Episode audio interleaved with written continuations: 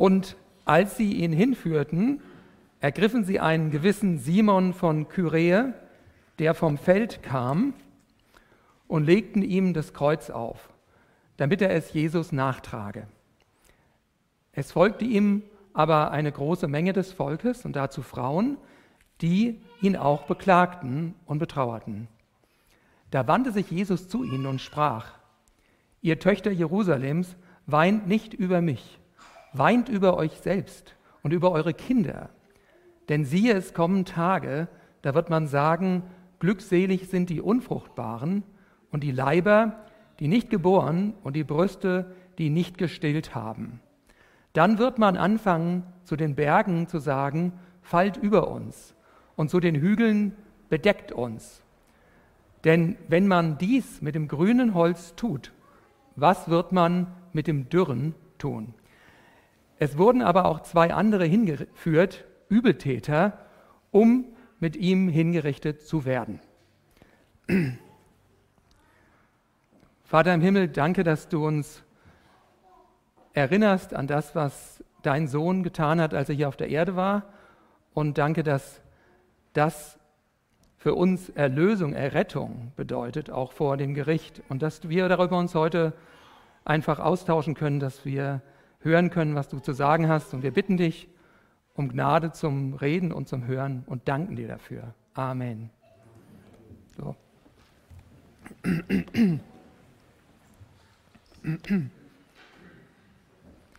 Wir befinden uns jetzt im Lukasevangelium, wo wir schon seit einiger Zeit durchgehen, kurz vor dem Höhepunkt des Lukasevangeliums. Der kommt nächste Woche, die Kreuzigung. Und heute geht es um den Weg zum Kreuz. Jesus war unterwegs zum Kreuz und ein Tag vorher, am Donnerstag, war Jesus im Obergemach mit seinen Jüngern. Es waren nur noch elf Jünger da einer war schon weg, das war der Judas, der ihn verraten hat. Und Jesus stellte sich vor als die Wahrheit. Er sagte, ich bin der Weg, die Wahrheit und das Leben. Jesus sagte, ich bin die Wahrheit und meinte damit, er ist die Wahrheit überhaupt, die für alle Menschen gilt, gilt an der sich alle Menschen richten, orientieren müssen. Die Jünger zu der Zeit lebten nicht unbedingt in der Wahrheit. Sie glaubten der Lüge, dass sie stark genug wären, wenn ihr Herr auf den Weg zum Kreuz ginge, dass sie mit ihm sterben würden und ihn nicht verleugnen würden. Das sagten sie alle, einen Tag vorher. Aber das war eine Lüge. Sie lebten in der Lüge. Sie hatten dann die Wahrheit verlassen. Jesus ist die Wahrheit. Das werden wir heute noch öfters hören. Und die Jünger haben dann im Garten Gethsemane, wie wir schon gehört haben, vor einigen Wochen, die Wahrheit verlassen. Die Wahrheit war alleine und wurde festgenommen von den Juden und auch von den Römern, die damals die Herrscher waren. Und wir werden uns heute auch ein bisschen mit den Römern beschäftigen.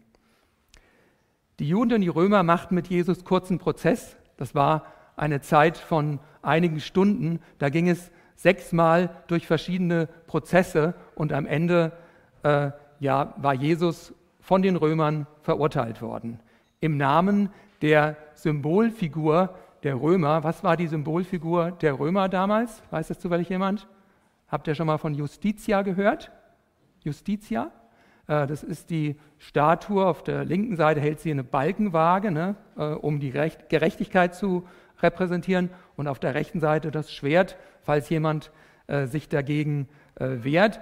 Die Römer hielten viel auf sich und auf ihre Gerechtigkeit, auf die Gerechtigkeit der Justitia. Augustus, der erste Kaiser, hatte die Justitia erfunden. Es geht also auf ihn zurück. Und ja, jetzt war da der Pilatus, und das haben wir vor zwei Wochen von Mike gehört, Pilatus war geschult in der römischen Gerechtigkeit und er durchschaute die Juden und er erkannte, dass die Juden hier ein falsches Spiel spielten, dass das alles andere als gerecht zuging und überhaupt nicht mit der Wahrheit. Diese Prozesse waren voller Lügen und die Verantwortlichen haben alle oder fast alle ihre Gesetze gebrochen, die sie aufgestellt hatten, um Angeklagte vor, ähm, vor der Verurteilung zu schützen, die ungerechtfertigt wäre. Bei Jesus haben sie eine Ausnahme gemacht, bei der Wahrheit. Und dann gab es diesen berühmten Dialog zwischen Pilatus und Jesus, Johannes 18, 37, 38. Und das ist kurz bevor äh, also das passierte, was wir heute auf dem Weg zum Kreuz uns genauer betrachten wollen. Ihr könnt mal aufschlagen, Johannes 18, 37, 38. Da sprach Pilatus zu ihm, so bist du also ein König. Jesus antwortete, du sagst es, ich bin ein König. Ich bin dazu geboren und dazu in die Welt gekommen, dass ich der Wahrheit Zeugnis gebe. Nochmal, das ist wichtig, gerade für unsere heutige Predigt. Ich bin dazu geboren und dazu in die Welt gekommen, dass ich der Wahrheit Zeugnis gebe. Jeder, der aus der Wahrheit ist, hört meine Stimme. Und dann daraufhin die bekannten Worte von Pilatus, was ist Wahrheit? hat er gefragt. Ne? Was ist eigentlich Wahrheit? Ja, es gibt viele Wahrheiten bei uns. Die Römer haben viele Wahrheiten toleriert. Aber da stand die Wahrheit vor Pilatus und Pilatus sagte, was ist Wahrheit? Für ihn war die Wahrheit, dass er die Macht hatte, Jesus ja ans Kreuz zu bringen oder nicht. Aber das stimmte gar nicht. Und dann wurde Jesus verurteilt, und zwar, äh, er wurde verurteilt, ans Kreuz zu gehen. Das ist die grausamste Methode, einen Menschen zu, umzubringen, die es überhaupt in der Menschheitsgeschichte gab. Das waren die Römer.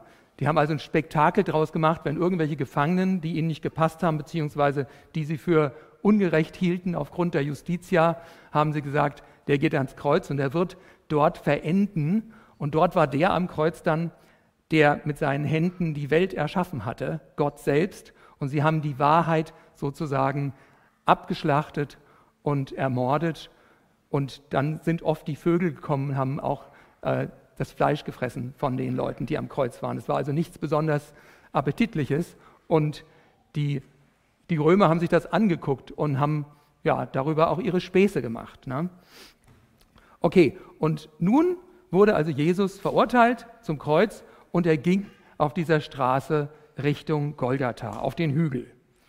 Und er ging mit dem Zeugnis der Wahrheit. Er gab das Zeugnis der Wahrheit dort auf Golgatha und auch schon unterwegs. Und wir beschäftigen uns jetzt mit den drei Begegnungen, die er unterwegs zum Kreuz hatte. Erstens der Simon, zweitens die Frauen und drittens die Übeltäter. Fangen wir mit dem Simon an. Als sie ihn hinführten, ergriffen sie Simon von Kyrene, der vom Feld kam. Kyrene ist übrigens Nordafrika, das ist heute Libyen und dieser, also da kam der Simon her und er kam vom Feld. Das heißt, er war wahrscheinlich nicht dabei, als die Juden riefen, kreuzige ihn, kreuzige ihn. Vermutlich war er eher unbeteiligt. Aber er wurde da möglicherweise wahrscheinlich spontan einfach gerufen, trag das Kreuz Jesu. Viele haben sich damit beschäftigt, ob der Simon ein Jünger war oder nicht. Und zwar, es gibt Hinweise darauf, dass er vielleicht oder wahrscheinlich ein Jünger war. Und zwar steht bei Markus der Zusatz, Simon von Kyrene, der Vater von Alexander und Rufus. Also offensichtlich die Empfänger von dem Markus-Evangelium kannten die Söhne von dem äh, Simon und die Kirchengeschichte sagt auch, dass der Simon ein Nachfolger Jesu war. Aber wir wissen es nicht genau. Sie legten ihm das Kreuz auf damit er es nachtrage. Im Johannesevangelium steht, dass Jesus sein Kreuz getragen hat und deswegen gehen wir davon aus, dass äh, Jesus das Kreuz getragen hat für eine Weile, vielleicht bis zum Stadttor und dann übernahm Simon das Kreuz, wahrscheinlich weil Jesus geschwächt war. Das ist, kann man sich so denken. Ja, war das eigentlich richtig, dass Simon das Kreuz genommen hat? Hättest du das Kreuz genommen? Hätte Petrus das Kreuz genommen? Das war ja immerhin das das Mordinstrument sozusagen. Also das war ja, das waren ja die Balken, die ja, an denen dann Jesus verendete. Und irgendwo könnte man ja fast denken, derjenige, der das Kreuz trägt, der ist verantwortlich dafür. Ja. Ich schätze, Simon Petrus, der andere Simon, hätte das wahrscheinlich nicht gemacht, weil er wollte ja verhindern, dass Jesus ans Kreuz käme. Aber Simon von Kyrene hat sich nicht geweigert, der hat das Kreuz auf sich genommen und das war gut so. Das war gut so. Er hat also geholfen, dass dieses Todesinstrument nach Golgatha geschleppt wurde. Und er hat gesehen, weil er Jesus nachgelaufen ist, wie Jesus wie ein Lamm, ohne zu klagen, zur Schlachtbank, zu seiner eigenen Schlachtbank gegangen ist. Und wo er ganz klar mit einer Bestimmung dorthin gegangen ist, obwohl, ja, er wusste wahrscheinlich auch, dass Jesus total unschuldig war. Er war total unschuldig. Die Wahrheit war unschuldig, aber die Wahrheit war verurteilt zum Tod. Und die Wahrheit bezeugte sozusagen, Jesus die Wahrheit bezeugte die Wahrheit an den Simon, dass ein Unschuldiger sterben müsse, damit die Schuld aller bezahlt würde. Ich weiß nicht, ob der Simon das damals ja schon so realisiert hatte, aber ich denke, das hat wahrscheinlich geholfen. Ja. Simon kam da nach Golgatha und ich kann mir vorstellen, dass er nicht sofort weggegangen ist und sich gedacht hat, ich muss jetzt nach Hause, sondern der wird wahrscheinlich interessiert gewesen sein, was passiert denn da jetzt eigentlich auf Golgatha? Und er stand wahrscheinlich da und hat gesehen, wie Jesus ans Kreuz gehängt wurde. Und dann hat er das Erdbeben wahrscheinlich realisiert und die Finsternis, die übers Land kam. Es wurde dunkel, es gab, gab eine Sonnenfinsternis, damit die Wahrheit, die Wahrheit und das Licht Jesu Christi leuchten könnte, besonders hell. Und dann ist der Vorhang zerrissen im Tempel und dann sind die Gräber aufgegangen. Und später, einige Wochen später, gab es dann die Pfingstpredigt von dem Petrus. Vielleicht war er dort auch dabei. Aber man kann sich schon gut vorstellen, dass dieser Mann vielleicht zum Glauben kam. Wir wissen es aber nicht. Kommen wir zur zweiten Begegnung. Die zweite Begegnung, Jesus begegnete den Frauen. Es folgte ihm aber eine große Menge des Volkes, dazu Frauen, die ihn auch beklagten und betrauerten. Waren das vielleicht Trauerfrauen? Damals gab es ja in der Antike bei Beerdigungen Trauerweiber, die hat man dann angeheuert, die haben auch Geld gekostet und die haben dann eine Atmosphäre des Weinens und des Klagens verbreitet, damit die Trauergemeinde irgendwo in die Trauerstimmung kam. Möglich, dass es Trauerfrauen waren, das wissen wir nicht. Vielleicht waren es auch keine Jüdinnen, wir haben keine Ahnung, wer das war. Aber wir wissen, Jesus wandte sich um und sprach zu diesen Frauen. Er, der entkräftet war, hatte noch genug Kraft und Liebe, sich diesen Frauen zuzuwenden und denen zu sagen, was sie wirklich brauchten. Er hatte Mitleid mit ihnen, kein Selbstmitleid. Man hört auch nichts von irgendwelcher Anklage gegen seine Peiniger, aber ja, er hatte Mitleid mit diesen Frauen und er nannte sie Töchter Jerusalems. Also er assoziierte sie mit Jerusalem, sie waren wahrscheinlich aus Jerusalem und diese Stadt war nicht aus der Wahrheit. Sie hörte ihn nicht, obwohl er sie liebte, diese Stadt. Er wählte diese Stadt aus. Er weinte über diese Stadt. Ich lese mal kurz aus Lukas 19, 41 bis 44. Lukas 19, 41 bis 44. Kurz vorher am Sonntag hatte Jesus, als er mit seinen Jüngern zusammen war, über dieser Stadt geweint. Da heißt es, und als er näher kam und die Stadt sah, weinte er über sie und sprach, wenn doch auch du erkannt hättest, wenigstens noch an diesem deinen Tag, was zu deinem Frieden dient. Nun aber ist es vor deinen Augen verborgen. Denn, wenn, denn es werden Tage über dich kommen, da deine Feinde einen Wall um dich aufschütten, dich ringsum einschließen und von allen Seiten bedrängen werden. Und sie werden dich dem Erdboden gleich machen, auch deine Kinder in dir, und in dir keinen Stein auf dem anderen lassen, weil du die Zeit deiner Heimsuchung, deiner Visitation nicht erkannt hast. Ja, Jesus hat also erzählt von dem, den Tagen, wenn Jerusalem eingenommen werden würde.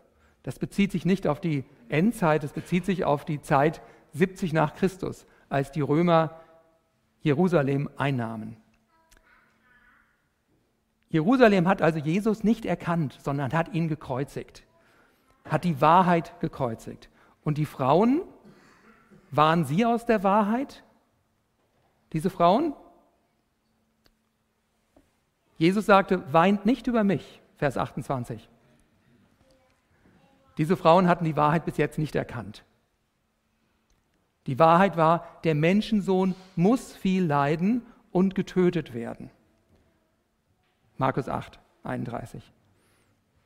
Jesus erkannte also, dass diese Frauen die Wahrheit nicht kannten, weil sie weinten über Jesus, den, der gerade dabei war, das Erlösungswerk für sie zu vollziehen.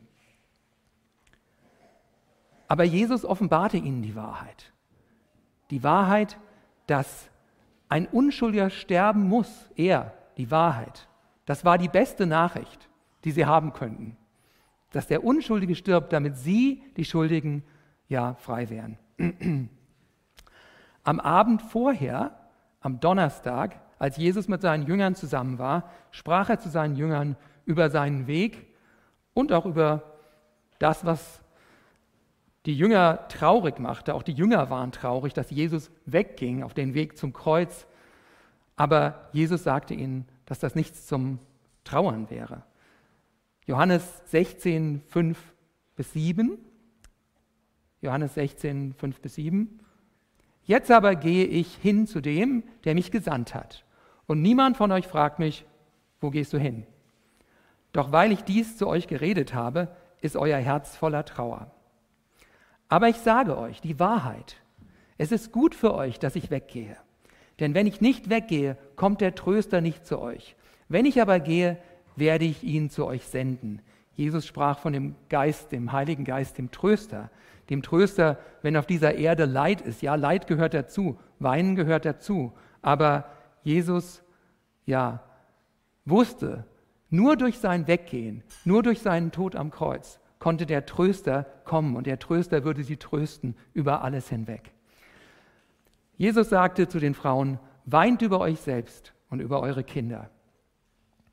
Weint über eure Sünden, nicht über mich. Ich bin doch das Sündenopfer, implizierte Jesus. Ja? Jesus ist für ihre Sünden gestorben, aber sie sollten nicht über den Tod weinen, sondern über ihre eigenen Sünden, der zum Tod führen würde. Denn glückselig sind die Trauernden, denn sie sollen getröstet werden. Diese Rede an die Frauen ist die letzte öffentliche Lehre, die Jesus gegeben hat. Danach gab es nur noch hier und da ein kleines Wort, eher so privat. Aber das war noch eine öffentliche Lehre. Auf dem Weg zum Kreuz belehrte er die Frauen und er sprach ganz deutlich von Gericht. Diese Passage mit den Frauen ist nur in Lukas überliefert. Das ist das einzige Evangelium.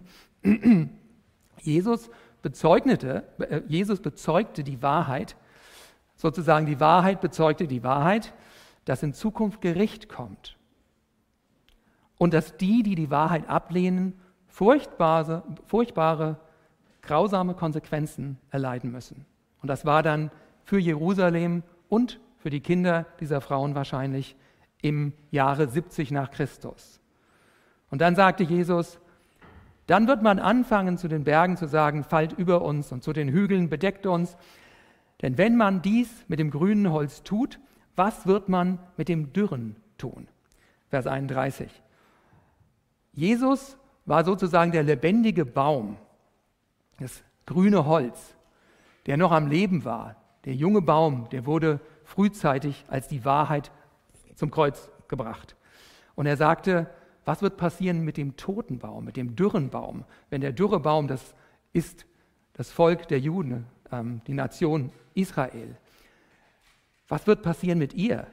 Es wird grausamer geschehen. Jesus wurde grausam abgeschlachtet, aber was dann im Jahr 70 passierte mit Jerusalem, das war auch der Gipfel. Ja. Einige Tage vorher war Jesus auf dem Ölberg mit seinen Jüngern, das war glaube ich am Dienstag, und er sagte zu ihnen, wenn ihr Jerusalem von Heeren umgeben seht, dann erkennt, dass ihre Verwüstung nahe ist. Jerusalem wird von den Heiden zertreten werden, bis die Zeiten der Heiden erfüllt sind. Jesus sprach immer wieder von dem, was passieren würde mit Jerusalem, von ja, der Zerstörung von Jerusalem, die kommen würde. Und Jesus warnte die Frauen davor. Es geht nicht darum, dass ihr jetzt weint über Jesus, über die Wahrheit, die ans Kreuz geht, sondern es geht darum, weint über euch selbst, solange ihr in euren Sünden gefangen seid, solange ihr die Wahrheit nicht aufgenommen habt, weil nur hier werdet ihr Rettung finden, Rettung für eure Seelen vor dem Gericht. Kommen wir zu der dritten Begegnung, die Begegnung mit den Übeltätern. Da, darüber wird Manuel nächste Woche predigen, aber ich habe hier den Vers 32 und deswegen habe ich das mit reingenommen und werde nur kurz etwas dazu sagen. Hier heißt es, es wurden aber auch zwei andere hingeführt, Übeltäter, um mit ihm hingerichtet zu werden. Waren diese Übeltäter aus der Wahrheit? Sie hörten, in Anführungszeichen, weil Jesus sagte ja nichts, soweit wir wissen, sie hörten das stumme Zeugnis der Wahrheit. Aber Jesus, wie Jesus als der Unschuldige ans Kreuz geführt wurde und wie er dort aufgehängt wurde neben ihnen, das war ein Zeugnis für sie. Es sah ja eigentlich nicht so aus, als wären diese zwei Übeltäter aus der Wahrheit, denn sie verspotteten Jesus, wie wir im anderen Evangelium lesen, und sie scherten sich nicht um die Wahrheit, dass sie Sünder waren. Sie hatten ja am Kreuz neben Jesus ihren Platz und den verdienten sie auch. Aber Jesus, die Wahrheit, bezeugte die Wahrheit an diese Übeltäter über ihre Sünde und das machte er still, ohne Worte. Der Unschuldige musste sterben, damit die Schuldigen leben könnten. Und tatsächlich einer der Übeltäter bekehrte sich. Einer der Übeltäter nahm das Zeugnis der Wahrheit auf und gab dann Zeugnis für die Wahrheit. Er sagte am Kreuz, wir empfangen, was unsere Taten verdienen. Aber dieser hat nichts Unrechtes getan. Und dann sagte er zu Jesus, Gedenke meiner, wenn du in deiner Königsherrschaft kommst. Und Jesus sagte, heute wirst du mit mir im Paradies sein. Das sind dann die Verse 41 bis 43, dazu mehr nächste Woche. Jesus suchte sich also einen Übeltäter aus, um Zeugnis für, sie, für ihn zu geben am Kreuz. Der erste, der am Kreuz von dem Kreuz Zeugnis gab, war der Übeltäter. Hätte er sich nicht einen gerechteren aussuchen können als den? Aber es war sein Wunsch. Ja, einfach ein Übeltäter, das passt ja wir sind alle Übeltäter und da hat er gut gepasst.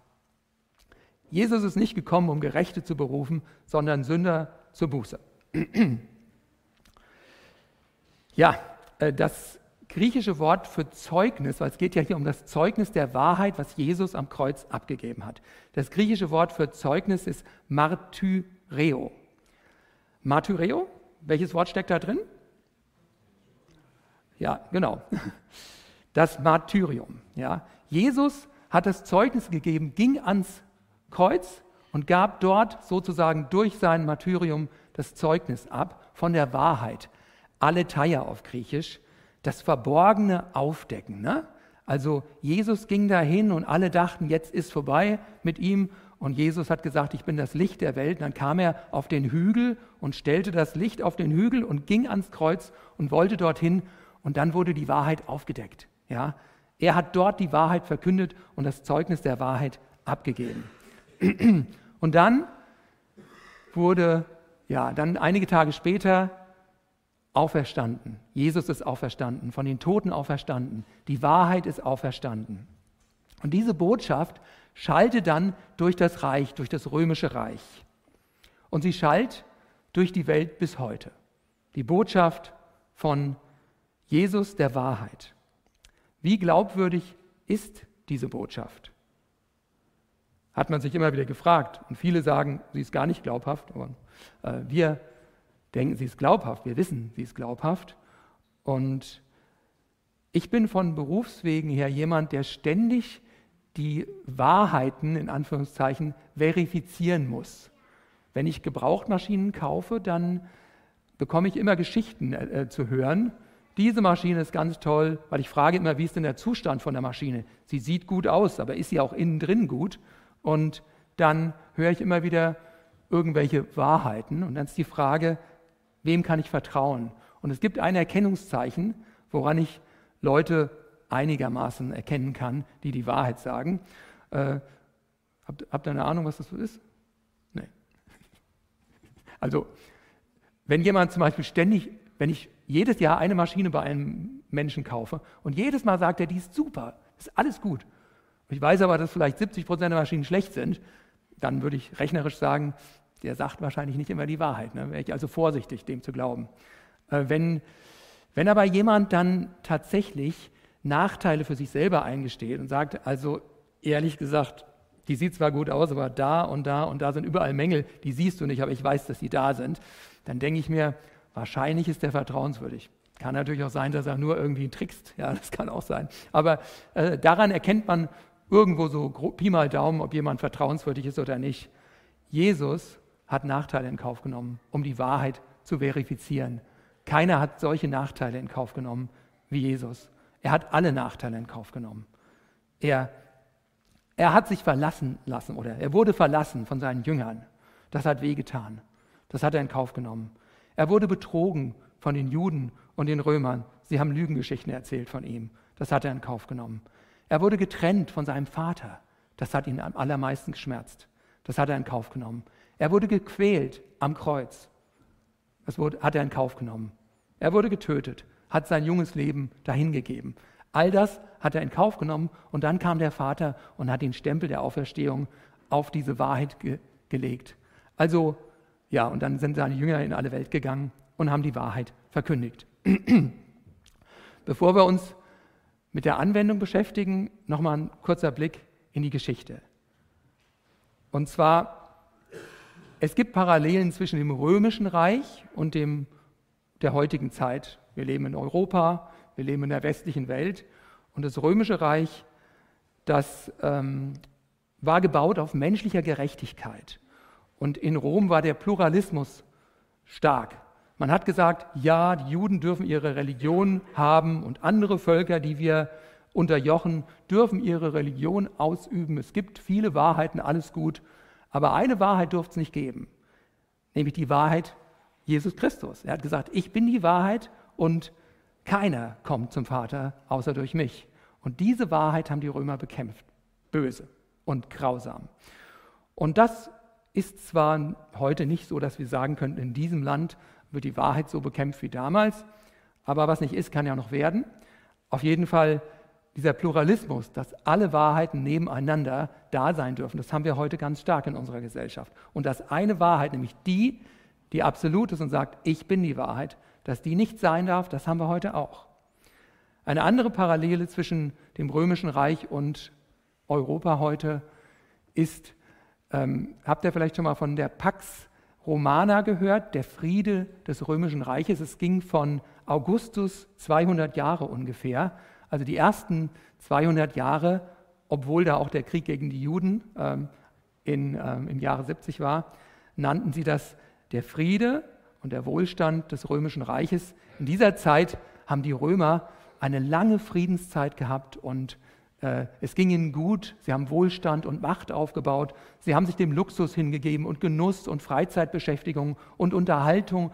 Und das alles hat dann in die Dekadenz, in die moralische Dekadenz geführt. Und ihr könnt euch vorstellen, wir leben in einer ähnlichen Zeit, wo wir 80 Jahre Frieden und Wohlstand hinter uns haben und auch das führt zur Dekadenz. Ohne Wahrheit ohne Jesus die Wahrheit, die einzige Wahrheit, die absolute Wahrheit, ist der Mensch verlassen und er kann sich nur auf sich selbst stützen. Und die Wahrheit und die Gerechtigkeit kann er nur aus sich selber hervorbringen. Und das wird nichts. Das führt am Ende zur Grausamkeit. Die Römer waren grausam. Wie kann man nur Menschen, Kriminelle oder vielleicht auch fälschlicherweise als Kriminelle bezeichnete abschlachten lassen am Kreuz und sie zum Spektakel für alle machen.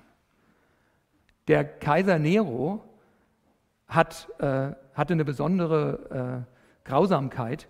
Äh, er hat menschliche Fackeln, er hat Menschen in Tierfälle eingepackt und hat sie angezündet und hat sie bei seinen Partys in seinem Garten als Fackeln aufgestellt.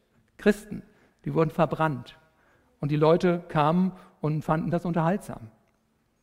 Als die Römer, sie waren grausam, die Römer, insbesondere als die Dekadenz sie grausam gemacht hat, als die Römer Jerusalem belagerten, äh, das war im Jahre 70, da kamen sie im April und haben belagert, sodass die ähm, Stadt verhungerte immer mehr und im September haben sie die dann eingenommen und der Historiker Josephus sagt, dass da über eine Million Menschen ums Leben gekommen sind.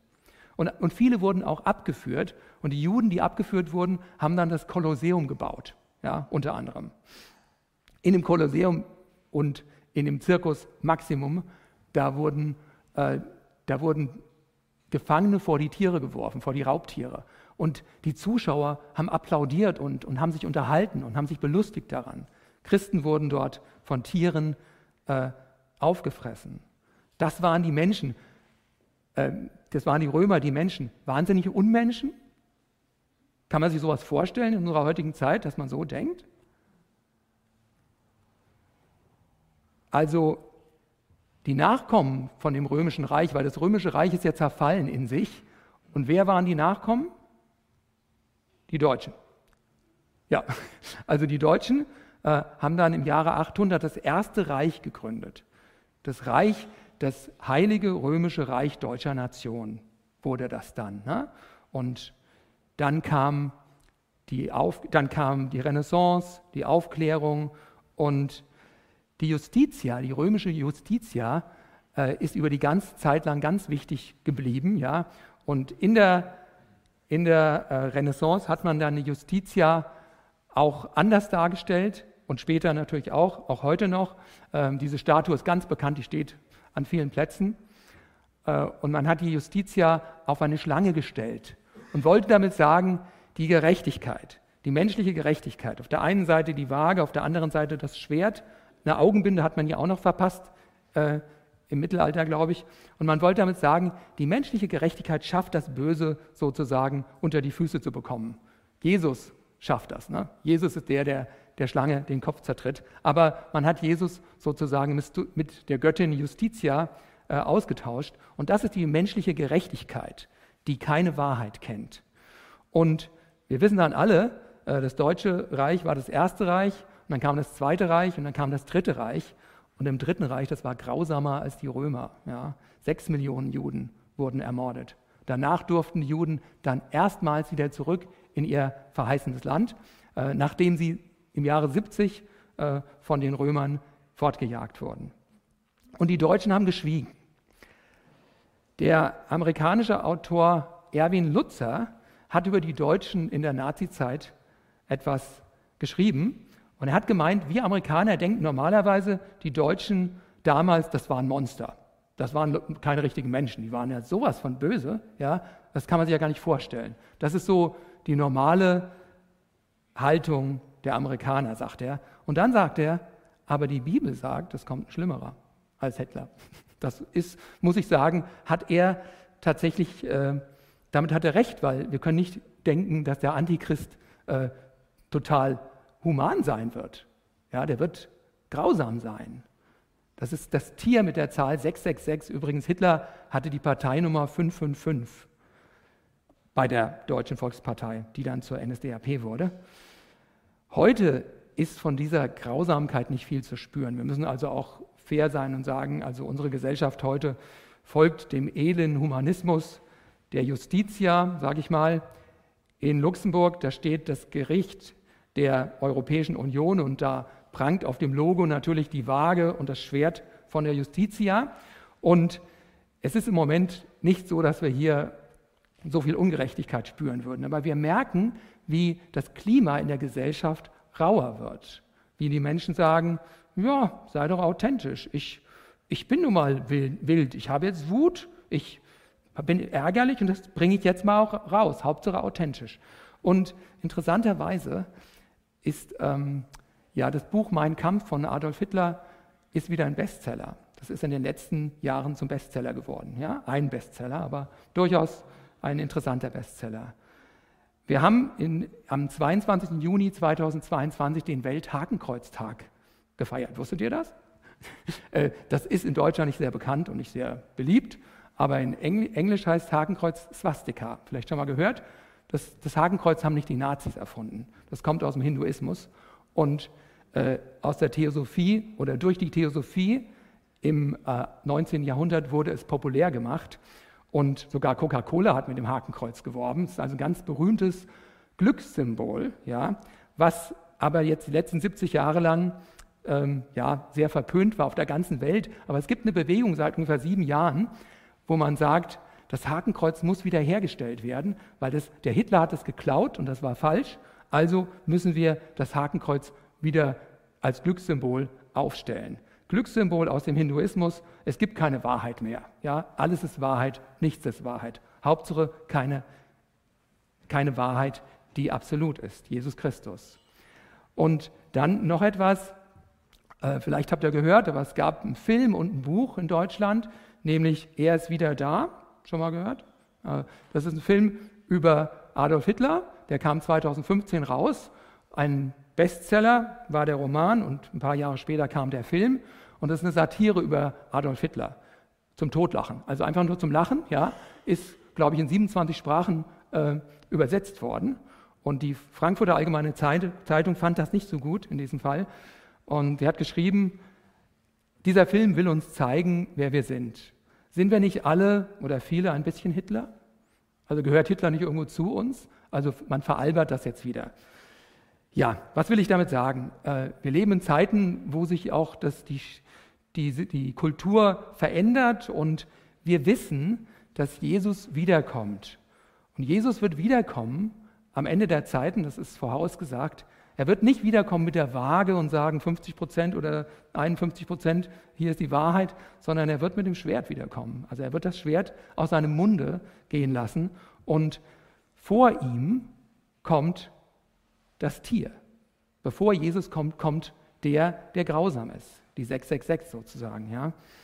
Und wir, die wir heute leben, wir haben ja keine Ahnung, wann Jesus wiederkommt. Wir können nur vermuten, dass es vielleicht bald ist und wir sollten es auch vermuten, weil wir sollten immer bereit sein für Jesu Wiederkommen. Wir sind sozusagen wie auf dem Kreuzweg, sage ich mal. Wir befinden uns auf dem Kreuzweg, auf dem Weg zum Kreuz, wo die Wahrheit, das Zeugnis der Wahrheit wieder erscheinen wird. Und dieser Weg wird ja in Zukunft nicht unbedingt äh, ja Spaß sein oder so. Ja, Jesus sagte am Donnerstag noch, bevor seine Jünger äh, sich ihn dann verlassen haben, äh, kurz, also beim Abendmahl oder danach, sagte er: Ich habe ihnen zu seinem Vater im hohen priesterlichen Gebet, ich habe ihnen dein Wort gegeben und die Welt hasst sie. Denn sie sind nicht von der Welt, gleich wie auch ich nicht von der Welt bin. Heilige sie in der Wahrheit. Dein Wort ist Wahrheit. Gleich wie du mich in die Welt gesandt hast, so sende auch ich sie in die Welt. Und ich heilige mich für sie, ich heilige mich selbst für sie, damit auch sie geheiligt seien in Wahrheit. Also Jesus hat sozusagen davon gesprochen, dass seine Jünger äh, das Zeugnis der Wahrheit weitertragen sollen. So wie der Vater mich gesandt hat, so sende ich euch, hat er gesagt. Ne? Also er hat auf dem Kreuzweg und dann am Kreuz das Zeugnis der Wahrheit gegeben. Und das ist unsere Aufgabe. Wir sind also auch sozusagen ja auf dem Weg dorthin, was auch immer uns erwartet, aber wir sollen das Zeugnis von der Wahrheit bekennen. Und wir können jetzt nochmal abschließend äh, uns nochmal Simon und die Frauen und auch die Übeltäter angucken. Und was können wir daraus lernen? Also Simon, er beugte sich unter das Kreuz und er tat, was ihm gesagt wurde. Das war zwar ein Zwang von der Gegenseite, sozusagen die, die Jesus hassten. Sie haben ihn gezwungen, aber in dem Fall war es richtig dass er mitgegangen ist. Es wäre falsch gewesen, wenn er gesagt hätte, nein, Jesus soll nicht ans Kreuz gehen, ich, ich protestiere. Er hat das ertragen und ist zu dem Kreuz gegangen und hat das, hat das Kreuz mitgenommen nach Golgatha. Ja? Jesus hat gesagt, wenn jemand mir nachkommen will, so verleugne er sich selbst und nehme sein Kreuz auf sich und folge mir nach. Das hat der äh, Simon notgedrungen gemacht. Und unsere Gesellschaft geht ja sicherlich in eine sehr antichristliche Richtung. Das müssen wir einfach so sagen, das, das sehen wir. Und das, wird, das ist wahrscheinlich nur der Anfang. Also was die Bibel uns sagt, natürlich, ist nur der Anfang, es kommt ganz anders. Aber wir brauchen jetzt nicht uns dagegen zu stemmen unbedingt und müssen jetzt versuchen, das abzuhalten, weil Gott hat ja schon beschlossen, wie es wird. Und das ist nicht unsere Aufgabe, dass wir jetzt äh, versuchen, irgendwas zu vermeiden. Wir können uns da beugen. Wir sollen nicht verleugnen, auf keinen Fall. Aber wir können uns beugen und unser Kreuz auf uns nehmen und wir gehen. Und unsere Aufgabe ist nicht, die Dinge zu verändern. Ja, ja und was können wir lernen von den Frauen? Glauben wir der Wahrheit, die Jesus den Frauen gegeben hat, nämlich die, die, der Wahrheit vom Gericht? Jesus hat den Frauen, der hat sie aufgerüttelt. Ja? Die Frauen haben, haben geweint und ja, das kann man verstehen, dass sie geweint haben. Sie fanden es nicht schön, dass ein, Un, äh, ein Unschuldiger hier leiden musste, aber sie haben geweint und haben nicht verstanden, dass es eigentlich um viel mehr ging. Unser ganzer Wohlstand, unser Besitz, unsere Gesundheit, unsere Kinder, unsere Familien, all das, das wird irgendwann in einer Stunde Schall und Rauch sein. Es wird nicht mehr wichtig sein. Und Jesus hat die Frauen gewarnt, es kommt eine Zeit für Jerusalem, da wird Gericht kommen. Und dann sind diese ganzen Dinge unbedeutend, sogar eure Kinder. Ihr müsst die Wahrheit verstehen. Und das hat er gesagt. Und wir tun gut daran, dass wir unser Herz nicht festhalten an diesen Dingen, die wir in den letzten 80 Jahren Wohlstand und Frieden angesammelt haben. Ja? Das ist nicht das Leben. Die Wahrheit geht um was ganz anderes. Und ja, was können wir lernen von dem Übeltäter, der dann am Kreuz das Heil empfangen hat? Ja, er war der Erste, der das Wort vom Kreuz sozusagen direkt äh, im Geschehen verbreitete. Er sagte, Jesus, der ist unschuldig und, wird und stirbt, aber ich bin schuldig, ich habe es verdient. Der hat genau das gesagt, was wir alle eigentlich wissen müssen und sagen müssen, wenn wir Jesus glauben. Und darin liegt unser Heil. Ne? Darin liegt das Heil für jeden Einzelnen zu, zu glauben, dass wir es verdient haben, ans Kreuz zu gehen. Jesus hat es nicht verdient, aber er hat es getan. Und durch seine Tat sind wir gerettet, können wir gerettet sein wenn wir der Wahrheit glauben. Und die Wahrheit hat Jesus in, die, in der Bibel, das Schwert, das trennt zwischen Wahrheit und Lüge, offenbart. Ja, ich komme zum letzten Schluss. Ich wollte nur noch sagen, vielleicht ist uns bange, vielleicht fühlen wir uns jetzt nicht besonders wohl, wenn wir nochmal daran erinnert werden, dass ja die Zeiten ja so irgendwo nicht in eine angenehme Richtung gehen, ja die Gerechtigkeit dieser Welt, die Wahrheit dieser Welt, dass alles Wahrheit und dass es keine Gerechtigkeit gibt, die führt zwangsläufig irgendwann zur Grausamkeit. Weil die, die grausame Sünde, weil die ja dann praktisch zum, zum Herrn über alles erhoben wird, diese Sünde die ist einfach nur grausam und die muss überwunden werden durch Jesus. Und da musste Jesus grausam sterben. Aber vielleicht sind wir jetzt bange und denken uns, oh nein, was kommt auf uns zu? Ich habe doch so gerne diese Dinge, mein, mein Wohlstand, mein Haus, mein, mein Job und diese ganzen Dinge. Äh, und ich bin so schwach und ich glaube, wenn das kommt, vielleicht schaffe ich es gar nicht. Kann es sein, dass ich vielleicht zu schwach bin, dem zu widerstehen und lass mich vielleicht verführen von den ganzen Dingen? Aber ja, sind wir zuversichtlich und schauen wir nochmal auf die Jünger. Die Jünger, lebten alle nicht in der Wahrheit, bevor Jesus äh, am Kreuz für sie gestorben ist. Sie hatten Jesus verleugnet, alle. Und sie waren eigentlich die Loser. Sie waren keine siegreichen Helden. Ihre eigene Kraft hatten sie völlig falsch eingeschätzt. Aber sie haben Jesus verlassen und Jesus hätte enttäuscht sein können, sagen können, oh ihr Jünger, ich bin euch jetzt, aber ich werde euch jetzt aber nicht heiligen, aber er hat es getan. Er hat große Gnade mit jedem Sünder, der sich bekennt. Ja? Und die, die Jünger wurden dann von Jesus verändert. Und alle oder zehn von den zwölf oder elf, die da übrig geblieben waren, sind, haben den Märtyrertod gestorben. Und sie haben das Zeugnis der Wahrheit abgegeben. Ja? Und Jesus hat seinen Weg mit den Jüngern gemacht und er wird auch seinen Weg mit uns machen.